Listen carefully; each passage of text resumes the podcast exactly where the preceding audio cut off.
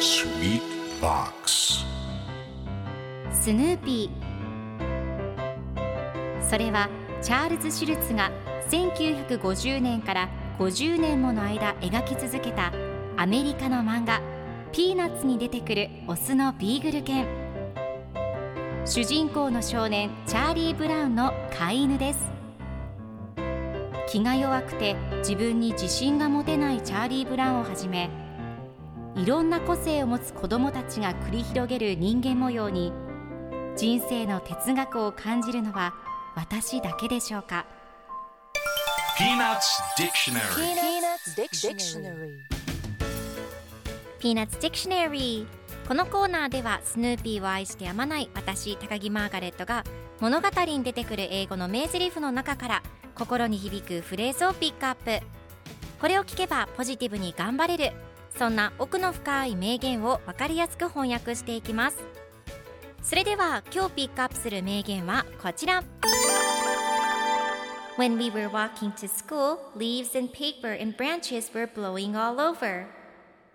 When we were walking to school, leaves and paper and branches were blowing all over.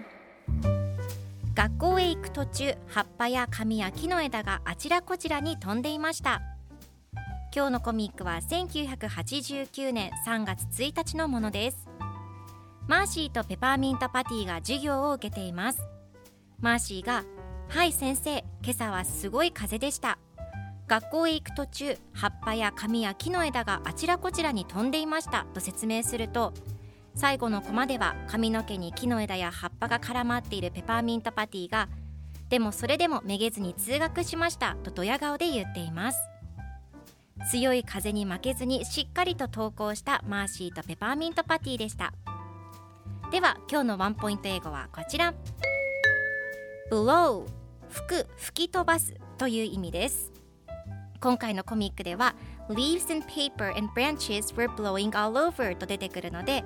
葉っぱや紙や木の枝があちらこちらに吹き飛ばされていたという意味になります。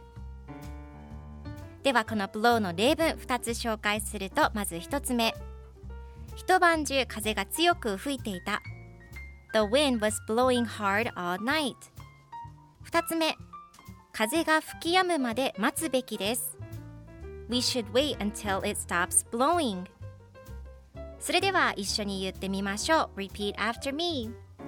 Blow Blow Good job 皆さんもぜひ Blow を使ってみてくださいということで今日の名言は When we were walking to school, leaves and paper and branches were blowing all over でした Peanuts Dictionary Peanuts Dictionary.